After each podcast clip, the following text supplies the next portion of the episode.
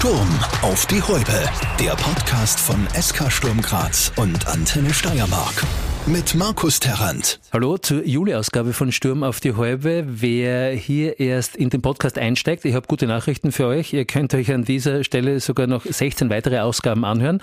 Heute jedenfalls mit einem Gast, den ich schon länger gern bei mir im Podcast gehabt hätte, aber er war meistens nur kurz zu Hause in der Steiermark, bevor es wieder zurück in die Schweiz oder nach Deutschland gegangen ist. Dort war er jetzt die letzten sieben Jahre im Einsatz. Davor hat er unter anderem die Sturmamateure trainiert, aber jetzt ging schon fast ein bisschen noch ein Rätsel, das war so eigentlich nicht geplant. Deshalb jetzt einmal raus mit der Sprache, raus mit dem Namen. Eingefleischte Fans werden es wahrscheinlich äh, das unfreiwillige Rätsel ja schon gelöst haben. Servus Christian Beintinger. Servus Markus.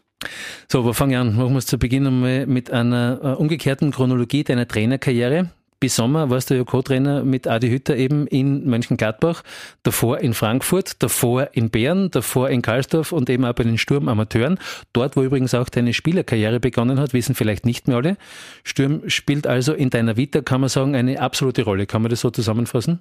Genau richtig. Ich bin ja vorbelastet eigentlich durch meinen Vater, der ja schon von 1967 in meinem Geburtsjahr bei Sturm gespielt hat und schlussendlich bis 74 auch sturmtreu geblieben ist. Haben übrigens noch ein Jahr zusammen gespielt, dein Papa und meiner. Also wirklich. Tatsächlich? Äh, ja, also im 67er Jahr hat mein Papa den Sturm verlassen. Ähm, ich habe mir mal so den, den Kader deiner Amateur-Trainerzeit angeschaut. Du hast da zum Beispiel Florian Kainz trainiert.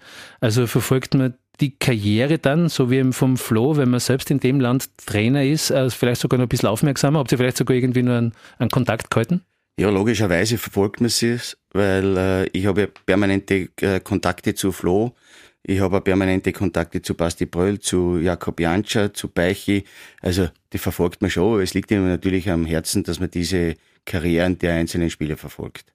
Es sind übrigens noch andere Namen dabei. Stefan Stangl, Dominik Bücher, Reinhold Ramftl, David Schloffer, Marc-André Schmerbeck als äh, Spieler, die unter dir bei den Amateuren gespielt haben, die es eben nach Trainer Christian Beintinger auf Bundesliga-Einsätze gebraucht haben. Ist das etwas, das dich stolz macht oder bist du eher der, der sagt, naja, da hätten eigentlich noch viel mehr das Talent gehabt, aber aus welchen Gründen auch immer nicht geschafft? Ähm, es macht mich schon in gewisser Art und Weise stolz, aber jetzt nicht so stolz, dass ich sage, das ist mein Werk, sondern der Spieler tragt immer selber seines dazu bei. Abgesehen davon war ich nur eine, eine Teilzeitbegleitung der Spieler. Also sie haben schon selber auch geschafft und es gibt natürlich andere Trainer auch, die das geschafft haben. Aber natürlich verfolgt man es und ist in gewisser Art und Weise ein bisschen stolz. Dein Talent als Kicker ist ja spätestens seit der Saison 86, 87 nicht mehr zur Diskussion gestanden. Damals Trainer Walter Ludescher holt die aus der zweiten eben in die erste Mannschaft. Dort waren dann Sturmgrößen wie, die kennt man noch nach wie vor, Otto Konrad, Walter Sarie, zwei echte Goalie-Legenden, Franz Feirer, Peter Huberts, Mischa Petrovic, Rudi Schaus, Franz Eigner, dann der heutige Leiter der Sturmakademie, Didi Begam, Kurt Dem, Heinz Donhofer, Hannes Jurtin, Robert Marko, keine Ahnung, ganz viele große Namen, auch deine Mannschaftskollegen. Äh, erinnerst du dich nur eigentlich an dein Debüt Debüt damals in der ersten Division, wie es geheißen hat? Natürlich erinnert man sich an das und kann mich auch noch erinnern, ich habe das Glück gehabt, zu Hause mein Debüt zu geben und gleich beim ersten Spiel ein Tor zu erzielen gegen Föstlins. Laut Wikipedia war das, äh, du kommst in der 38. Minuten für Franz Feirer rein. Für mich spannend, weil der Feirer für mich ja, ich nenne es mal, für eine recht robuste Spielweise äh, bekannt war und du dann eher die feine Gänge äh, bevorzugt hast. Wie geht denn das? Äh, ich kann mich ehrlich, für ehrlich, gesagt nicht erinnern, aber vielleicht, ich meine, wir haben das, das Spiel sogar, glaube ich, 3 zu 1 gewonnen, wenn mich nicht alles täuscht, oder? Stimmt das? Oder 2 zu 1? Ich weiß es nicht mehr. Da steige ich leider aber, aber vielleicht hat der Ludesch eine Idee gehabt und hat dann auf sehr Offensivqualitäten gesetzt und hat halt mitgebracht und hat riskiert. Zweites Spiel dann wieder gegen Oberösterreicher, ähm, also erstes Spiel gegen Lask, zweites Spiel dann fürs Linz. Ähm, du schon in der in der Startaufstellung, also das genau. hat dann quasi. Ich meinte eigentlich das Spiel gegen Föst Linz. Da, da hast nämlich auch deinen ersten Treffer genau. erzielt. Genau, ja. So, also wie ich von Start weg gespielt habe. Ja. Okay, entweder wir müssen mit Wikipedia reden oder die Erinnerung, dass du eingewechselt worden bist für einen Feirer, ist genau. langsam verloschen. Also ich glaube, dass es mein allererstes Spiel von Beginn an war und ich davor gar nicht eingewechselt worden bin. Aber Trotzdem, es ist was, Trotzdem, was es ist natürlich, vor allem wenn man in der Grüm dann ein Tor schießt bei seinem Debüt, gibt natürlich äh, fast nichts Schöneres, muss man sagen. Immer dann da so die Saisonstatistiken von dir angeschaut. Eins hast du immer gern gemacht, äh, übertrieben hast du aber nicht mit dem Torschießen. Das stimmt, ich war nicht unbedingt der Goalgetter, aber ich glaube eher, ich war eher der Einfädler dann ist es ja eigentlich relativ schnell gegangen. Der Wechsel eben nach Tirol ist dann gleich einmal gekommen. Und dort war niemand geringerer Trainer, wissen wir, als äh, Ernst Happel. Und wahrscheinlich hast du die Geschichte inzwischen äh, tausendmal erzählt, die kannst du aber an der Stelle auch nicht ersparen. Wie war das also so ein Jahr mit äh, dieser Trainerlegende? Ja, es war, es war eigentlich der erste Kontakt war schon, war so sehr spannend und da kann ich mich heute noch erinnern, wir äh, haben gegen Rapid auswärts gespielt und äh, damals hat es ja noch kein Handy gegeben, das Spiel war aus. Und ich bin in den Kabinengang rein und auf einmal kommt der Zeugwart von Rapid zu mir und sagt Telefon. Und in Zeiten wie damals äh, denkt man sich ja, da ist irgendwas passiert oder sonst irgendwas, wer ruft nach dem Spiel in der Dress noch an. War es einfach so, dass er mich dann irgendwo in einer Kammer begleitet hat und auf einmal ist der Ernst Happel dort gestanden und ich habe natürlich nicht gewusst, wie es mir passiert. Der sagt, dass ich sage, grüß Gott, der sagt, Servus, du Zauberer. Und dann hat er gesagt, willst du zu Innsbruck kommen? Dann sage ich, ja, bitte gern. Und er hat gesagt, dann gib deine Nummer her und tschüss. Das war mein erstes Kennenlernen. Daraufhin äh, sind wir natürlich nach Hause gefahren mit dem Bus und dann habe ich es meinen Eltern erzählt und natürlich habe ich brennend auf, meinen, auf den Anruf von, von Innsbruck gewartet. Der ist dann schlussendlich auch gekommen und ja, dann war es eben so, dass mich der Happel zu Innsbruck geholt hat und dann war das natürlich schon ein besonderes Jahr, weil ich habe auch dort mit sehr bekannten und guten Spielern zusammen spielen dürfen, wie mit einem Bruno Betzer, mit einem Hansi Miller, mit einem Peter Backholt etc. Also es war für mich, für mich schon was Besonderes und es ist auch relativ schnell gegangen, muss ich sagen. Äh, ich glaube, das Debüt habe ich im Frühjahr gegeben und im Sommer war ich dann auf einmal in Innsbruck. Ich habe natürlich auch mich in dieser Profifußballwelt nicht ausgekannt und habe natürlich auch erst müssen lernen, und ja, es war schon eine besondere Herausforderung, aus dem gewohnten Umkreis aus Sturm Graz äh, herauszukommen, vom Elternhaus wegzugehen und mit 19 Jahren zu Innsbruck zu wechseln. Also es gibt einfachere Dinge im Leben, sage ich jetzt einmal im Nachhinein. Und warum es im Profigeschäft da damals gegangen ist, habe ich damals auch noch nicht so richtig verstanden, weil ich einfach Fußball aus Leidenschaft und Begeisterung gespielt habe und eigentlich von dem Profitum keine Ahnung gehabt habe. Ich habe gerade die Schule fertig gemacht und für mich war Fußball einfach ein Hobby, was dann eigentlich einmal super gelaufen ist, wo ich dann bei Sturm in der ersten gespielt habe. Aber es war eigentlich ja ein Schritt zu früh und ein Schritt zu groß in diesem Moment, sagen wir mal so. Aber hat Ernst Happel oder hat dieses Jahr in Tirol, würdest du sagen, nachhaltig irgendwie einen, einen Wert gehabt? Also ist das etwas, was was verändert hat in dir? Natürlich, natürlich. Es hat das professionelle Denken verändert, weil du mitkriegst, wie dann äh, neben dir Leute arbeiten, wie Leute den Fußball ernst nehmen. Natürlich nicht in dieser Intensität, die es heute gibt. Das kann ich auch mittlerweile beurteilen aber, aber schon äh, etwas intensiver, als es ich zur damaligen Zeit gemacht habe. Habe ich gesagt, das versteht man dann ein bisschen erst im Nachhinein. Und das, das war halt bei mir das Problem, dass ich es nicht von Haus aus verstanden habe. Und, und Ernst Happel war ja nicht ein Trainer mit vielen Worten, der hat ja nicht viel geredet mit dir. Und gerade mit den Jungen hat er nicht viel geredet. Deswegen, äh, du hast am Wochenende gewusst, wenn du gespielt hast, hast du dir vorstellen können, okay, ich habe gut trainiert und das war in Ordnung für ihn. Wenn du nicht dabei warst, hast du deine eigene Idee äh, gestalten müssen, was du besser machen musst, weil er selber war ja nicht derjenige, der gesagt hat, äh, ich führe viel Einzelgespräche, so wie man es heute halt tut, oder, oder mach dich darauf aufmerksam, äh, was du verbessern sollst oder sonst irgendwas. Aber wenn es nicht viele Gespräche gegeben hat, was, was hat ihn ausgemacht? Hast du damals verstanden, sozusagen die Größe der Person, die dir da gegenübersteht als Trainer? Die habe ich verstanden, aber ausgemacht hat ihn einfach das, dass es seine Autorität war und, und da gibt's ja etliche Beispiele, die ich erlebt habe, äh, wie er mit seinem Umfeld umgegangen ist. Er war einfach eine Autoritätsperson und der, der jetzt nicht viel nachgefragt hat, sondern der einfach eingefordert hat. Und ob das beim Chef damals war, vom, vom Gernot Langes angefangen, äh, der hat nicht gefragt, ob wir im, äh, im, in der Kabine ein Regenerationsbecken haben dürfen, sondern der hat gesagt, baut's einfach eins. Also das ist halt der Unterschied von einem Ernst Happel zu einem normalsterblichen Trainer. Nicht? Und, und der hat von seiner Autorität gelebt, das hat er gegenüber den Spielern so gelebt. Und da hat man halt gewusst, man kann sich keinen Fehltritt. Nicht? Und das war in meiner Zeit da in Innsbruck waren ja ein paar Abgänge dabei, wie der Arnold Kareimann, der einfach zu spät gekommen ist, den einfach rausgehauen hat. Nicht? Und ja, das sind Geschichten, die kann man mitnehmen. Heutzutage würde ich es nicht mehr so machen, aber damals war es einfach so. Zwei Namen hast du schon angesprochen, Bruno Petze oder Hansi Müller. Und dann der Junge, der Kleine, unter Anführungszeichen, Christian Bendinger. Wie, wie war das mannschaftsintern? Hat es da auch quasi diese Distanz gegeben zu den Arrivierten, zu den, ich nenne es einmal, alten Spielern? Ich habe das Glück gehabt, dass ich von dem Zeigwart von Innsbruck äh, meinen Platz äh, neben Hansi Müller bekommen habe. Und der Hansi Müller war ja eher einer mit der feineren Klinge. Und ich sage mal, dem war es eher angenehm, wenn er äh, Fußballer gehabt hat, die, sage ich mal, auch technische Qualitäten hatten. Deswegen habe ich es relativ gut gehabt und er hat sich auch um mich gekümmert. Das war echt war echt cool und das war für mich ein besonderes Ereignis, weil der war trotzdem, glaube ich, 50 oder 60-facher deutscher Nationalteamspieler. Bruno Betze aufgrund äh, dessen halt, dass ich ihn halt bewundert habe, war für mich ein Wahnsinn, war aber auch ein sehr netter Mensch, muss man sagen. Aber natürlich, wie es halt in allen Vereinen ist, es bilden sich da kleine Grübchen, wo äh, die Jungen vielleicht eher zusammen sind und dann die Älteren, die eben schon Familie haben, die eben Kinder haben. Das ist ganz normal, aber es war jetzt da nicht irgendwie, sage ich mal, zu spüren, dass uns die links liegen lassen würden oder sonst irgendwas. Also das war schon okay. Noch etwas, über das man heute wahrscheinlich mit dem Abstand äh, leicht redet als damals. Was habt ihr eigentlich verdient, so als, also als, als Fußballer? War das quasi schon ähm, geeignet für die große Brieftaschen oder war das nur so quasi äh, zu viel, um zu sterben und zu wenig, um zu leben? Es, es war gut, es war besser als vielleicht der Durchschnittsjob, es war aber nicht so viel, dass man sagen kann, man hätte davon dann nachhaltig leben können. Also mit den heutigen Zahlen und Summen zu vergleichen, das, das geht gar nicht mehr. Nicht. Also es war gut, ich war zufrieden, weil sonst hätte ich es ja auch nicht gemacht. Abgesehen davon war dann für mich aber relativ schnell einmal klar, dass ich von dem nicht leben kann und nachhaltig leben kann. Somit äh, habe ich mich dann auch entschieden, das Bundesheer zu machen und dann zu arbeiten zu beginnen und nebenbei Fußball zu spielen. Machen wir gleich den Zeitsprung mit sozusagen aus den 1980er Jahren ins Jahr 2005, wo du äh, in Kreisdorf deine Karriere als Spieler beendet hast, damals schon als Spielertrainer. War das immer schon so im Hinterkopf bei dir, dass du mal Trainer werden möchtest? Ja, ich habe relativ früh äh, da weiß ich noch, ich war in Donauwitz-Spieler, habe ich mit der Trainerausbildung begonnen. Also für mich war relativ schnell einmal klar, dass ich irgendwann einmal äh, das Traineramt übernehmen will und werde. Äh, deswegen war es für mich immer klar, ich konzentriere mich auf das. Ich war auf einer Position auch im Mittelfeld, wo man eher organisiert und redet.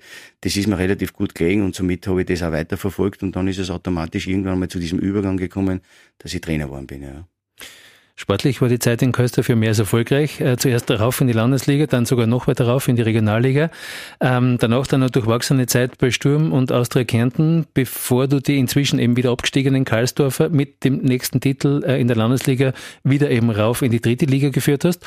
Und dann eben 2015 ein, finde ich zumindest einmal, äh, oder wirst du mir auch recht geben, ein entscheidendes Gespräch mit Adi Hütter, der wird Cheftrainer bei den Young Boys Bern und hätte dich gerne seinen Co. mitgenommen. Ich denke mir, damals hat es für dich beruflich, du warst ja in, in der Wirtschaftskammer damals tätig, ähm, angestellt eben auch und privat ein bisschen was zu überlegen und zu besprechen geben. Ja, es war eigentlich ein komischer Zufall. Bin ich mit dem Adi schon seit 20 Jahren verheir äh, verheiratet, sage ich, seit 20 Jahren. Sowas wie. Gut befreundet und faktisch jetzt wie verheiratet, sagen wir mal so. Ähm, wir haben einen gemeinsamen Urlaub verbracht, einen Kurzurlaub, einen Wanderurlaub in Oberösterreich beim Horst Dilly im Hotel mit den Frauen und sind dort wandern gegangen und das war von Samstag auf Sonntag, kann ich mich heute noch erinnern, im Sommer 2015. Und wir sind dann mit den Frauen gewandert und der Adi hat einen Anruf und ja, da war es eben so, dass er über seinen Berater ein Angebot bekommen hat von Young Boys Bern und gesagt hat, er hat ein Angebot und hat mich dort vor Ort gefragt, ob ich eigentlich mitgehe meine, das ist jetzt die kürzere Version und dann habe ich gesagt, ja, eigentlich darf es mich schon interessieren, aber ich muss das natürlich mit der Firma abklären und äh, habe dann mit meiner Frau und mit der Familie das besprochen und bin dann am Sonntag nach Hause gefahren und am Montag in die Firma gegangen und habe gesagt, ich möchte das Dienstverhältnis nach 25 Jahren beenden. Ich habe mich entschieden, äh, Co-Trainer beim Adi Hütter in Bern zu werden. Und somit hat sich das dann relativ kurzfristig und schnell ergeben. Wenn das Angebot reinkommt, hast du halt nicht viel Zeit zum Überlegen. Und bin dann eigentlich nach 25 Dienstjahren zu meinem Chef gegangen und habe gesagt, es tut mir leid, ich möchte eigentlich in die Schweiz gehen und möchte die äh, Karriere des, des Trainers einschlagen. Man hat es dort verstanden, die Wirtschaftskammer ist mir super entgegengekommen, muss man ganz ehrlich sagen. Ja, und somit bin ich dann auf einmal in Bern gewesen. Ne? Familiär war die Sache natürlich auch noch zu besprechen, weil ähm, der Wohnort logischerweise sich ja mit verändert. Äh, in dem Fall nur du. Das heißt, ähm, das ist ja auch eine räumliche Trennung, die besprochen werden muss. Klar. Also für mich jetzt zwei Dinge gegeben. Einerseits Familie, andererseits Dienstgeber. Dass das klar läuft. Die Familie ist total dahinter gestanden. Es ist ja so gewesen, ich habe das Glück gehabt, schon relativ große Kinder zu haben. Wenn sie ganz klein gewesen wären, hätte ich mir relativ schwer dann und ich weiß auch nicht, ob ich es dann gemacht hätte. Aber mit relativ erwachsenen Kindern tut man sich schon relativ äh, leicht dass man diese Entscheidung trifft und es hat dann auch relativ gut funktioniert. Äh, trotz der Distanz, äh, sie sind immer wieder in Etappen zu mir gekommen auf Besuch, in den Länderspielpausen war ich zu Hause. Also wir haben immer so, und das hat sich in Deutschland auch so weiter fortgesetzt, dass wir alle so drei, vier Wochen uns spätestens gesehen haben. Bevor wir nach Deutschland kommen, bleiben wir nur kurz in der Schweiz, weil es wichtig ist. Nämlich die Saison 2017, 18 war dann ein Meilenstein ist, glaube ich, das Wort, das man in so einem Fall verwendet, nämlich den Meistertitel, egal in was für einem Land. Oh, die Gänsehaut oder was? Ja. Also den Meistertitel ja. mit den Young Boys ja. zu feiern, das, okay, lasst offensichtlich heute nur die Gänsehaut ja. laufen. Ja, ist natürlich ein besonderes Ereignis. Klarerweise, man sehnt sich nach 32 Jahren irgendwann mal nach einem Meistertitel, war, war immer klar die Nummer zwei. Man hat es einfach nie geschafft, den FC Basel, der zur damaligen Zeit natürlich auch Champions League gespielt hat und auch relativ gut abgeschnitten hat, äh, sie zu besiegen und irgendwann einmal den Meister zu holen. Und natürlich kann man sich dann vorstellen, was nach 32 Jahren für eine Last von den Schultern fällt, äh, dass man den Sieg äh, oder diesen, diesen Titel endlich holt. Und wir waren diejenigen, die dort dabei waren, allein ich, meine ganze Familie war damals draußen, äh, was dort dann passiert ist, wie der Schlusspfiff war. Und wir haben das Glück gehabt, noch äh, äh an Dramaturgie nicht zu überbieten, das Spiel zu liefern. Wir waren gegen Luzern zwei also wir waren hinten gegen Luzern, wir mussten aber gewinnen, dass wir es aus eigener Kraft noch schaffen. Wir hätten hinten raus noch drei oder vier Spiele Zeit gehabt, also wir waren eigentlich durch. Nur wir wollten es natürlich zu Hause machen und machen in der 89. Minute die Siegestreffer und, und sind somit fix Master gewesen und dann war natürlich, sind alle Dämme gebrochen. Ich kann mich nur erinnern, die Bilder bis, bis fünf, sechs in der Früh war das Stadion von der, von oben bis unten gesteckt voll. Es waren also unglaubliche Momente und natürlich ein unglaubliches Ereignis und, und ja, und deswegen steht man heute noch die Ganselhaut auf. Ja, ist besonders gewesen, muss man schon sagen. Das heißt, ich brauche dich nicht fragen, was aus der Bärenzeit geblieben ist, das wird am besten beschreiben. Ne? Genau. Mit dem Titel sind dann spätestens eben auch die deutschen Bundesliga-Clubs auf euch aufmerksam geworden. Anders gesagt, das Märchen, wenn man so will, ist in Frankfurt äh, bei der Eintracht für drei Jahre in die Verlängerung gegangen. Auch da war das Gespann Hütter Beintinger äh, Erfolgsgarant. Ja, wenn man es so im Nachhinein betrachtet, schon. Wir haben natürlich auch ein paar Dellen gehabt in dieser, in diesen drei Jahren, das muss man schon sagen. Wir haben einen unheimlich schwierigen Start gehabt. Wir haben natürlich in dem Supercup, äh, nachdem ja der, äh, die Eintracht der Pokalsieger geworden ist, gegen Bayern gespielt. Das war unser erstes Bewerbsspiel haben wir natürlich gleich einmal eine schöne ausgefasst gegen Bayern zu Hause. Das ist natürlich auch kein einfacher Einstand, wenn man gegen Bayern spielen muss. Äh, und dann in, im zweiten Pflichtspiel sind wir gegen SV Ulm, einen Viertligisten, damals im Pokal ausgeschieden. Ja, dann ist schon mal die Frage in den deutschen Medien aufgetaucht, ist Hütter der richtige Trainer für Eintracht Frankfurt? Wir haben dann Gott sei Dank das erste Spiel in Freiburg, kann ich mich erinnern, noch gewonnen, wo eh keiner mit uns gerechnet hat, in Freiburg zu gewinnen. Dann war ein bisschen Ruhe, Ruhe. Wir haben dann ein bisschen eine schwere Auslosung gehabt und haben aber dann den Turnaround geschafft, muss man sagen, und haben auch den Herbst in der Europa League, glaube ich, alle Gruppenspiele, das war einzigartig gewonnen. Und da war trotzdem drin Lazio Rom, Marseille und, weiß ich nicht, irgendeine dritte Mannschaft. Also da muss man erst einmal sechsmal gewinnen und haben es dann schlussendlich bis ins Semifinale äh, geschafft und sind dann leider Gottes äh, gegen Chelsea ausgeschieden mit zwei Unentschieden im Elfmeterschießen wo man eh weiß, dass der Hinti wahrscheinlich damals den verschossen hat und der Pacienza. Wir waren eigentlich schon einen Elfmeter vorne, haben wir die letzten beiden verschossen. Ja, haben eigentlich eine sehr erfolgreiche erste Saison gespielt. Zweite war ein bisschen durchwachsen, muss man auch sagen. Und die dritte war wieder sehr erfolgreich, die aber zwar erfolgreich war, aber trotzdem nicht zufriedenstellend. Jetzt im Nachhinein sehr zufriedenstellend, weil wir die Ausgangsbasis gelegt haben mit der Platzierung für die Europa League. Wir sind kurz an der Champions League oder knapp an der Champions League dran gewesen, war die Enttäuschung natürlich dann groß, dass wir es nicht geschafft haben. Schlussendlich haben wir die Qualifikation für die Europa League geschafft. Und jetzt, wie man weiß, ist, ist, ist äh, Frankfurt Europa League-Sieger geworden. Somit haben, jetzt auch nicht, haben wir nicht alles falsch gemacht. Nein, es war, waren drei sehr erfolgreiche, aber natürlich auch mit Höhen und Tiefen behaftete Jahre gewesen. Ja. Hat auf jeden Fall alles dazu geführt, dass es äh, zu einem Engagement in Mönchengladbach ähm, gekommen ist. Traditioneller Team mit jungen, vielversprechenden Kickern. Mit euch hätte sozusagen der nächste Schritt gemacht werden sollen. Dazu muss noch gesagt werden, dass die Gladbacher von Marco Rose die Saison 2021 ähm, deutlich hinter den äh, von euch, nämlich also damals noch Frankfurt, eben auf Platz 8 beendet haben. Das Ziel war also äh, internationaler Platz. Geworden ist es dann Platz 10 was am Ende dazu geführt hat, dass das Engagement nicht verlängert worden ist. Genau so ist es. Ja, äh, wie immer gibt's gibt's etliche Faktoren, die dazu geführt haben. Wir sind jetzt gerade einmal im, im in der Reflexionsphase. Also wir haben jetzt einmal Urlaub gemacht, wir werden uns dann nochmal zusammensetzen, der Adi und ich mit unserem Berater, werden darüber reden, was gut gelaufen ist, was schlecht gelaufen ist, was man zukünftig verbessern kann. Äh, es waren denkbar ungünstige Voraussetzungen und das soll jetzt keine Ausrede sein. Wir werden wahrscheinlich auch nicht den allerbesten Job gemacht haben, muss man sagen. Also, aber das war die Kombination aus vielen, vielen Dingen, die da einfach nicht gepasst haben, äh, dass er schlussendlich dann zur Trennung gekommen ist. Für den Verein und für uns war es, glaube ich, eine Erleichterung und somit wollen wir es auch damit belassen. Wobei man ja nur, äh, natürlich mit einem kleinen Augenzwinkern dazu erwähnen muss, deine Bilanz als Cheftrainer, also als du Adi Hütter während seiner Covid-Pause vertreten hast, absolut positiv war. Sieg gegen Hertha und dann äh, im zweiten Match gegen Bochum 2 zu 0 Führung, dann zwar dieser unglaublich dumme Becherwurf ja. äh, von der Bochumer Tribüne, der den Linienrichter da am Hinterkopf getroffen hat. Aber ähm, das Spiel sozusagen ist dann auch nur letztendlich im 2 zu 0 für euch gewertet worden und du somit zwei Spiele, sechs Punkte, 4 zu 0 Tore.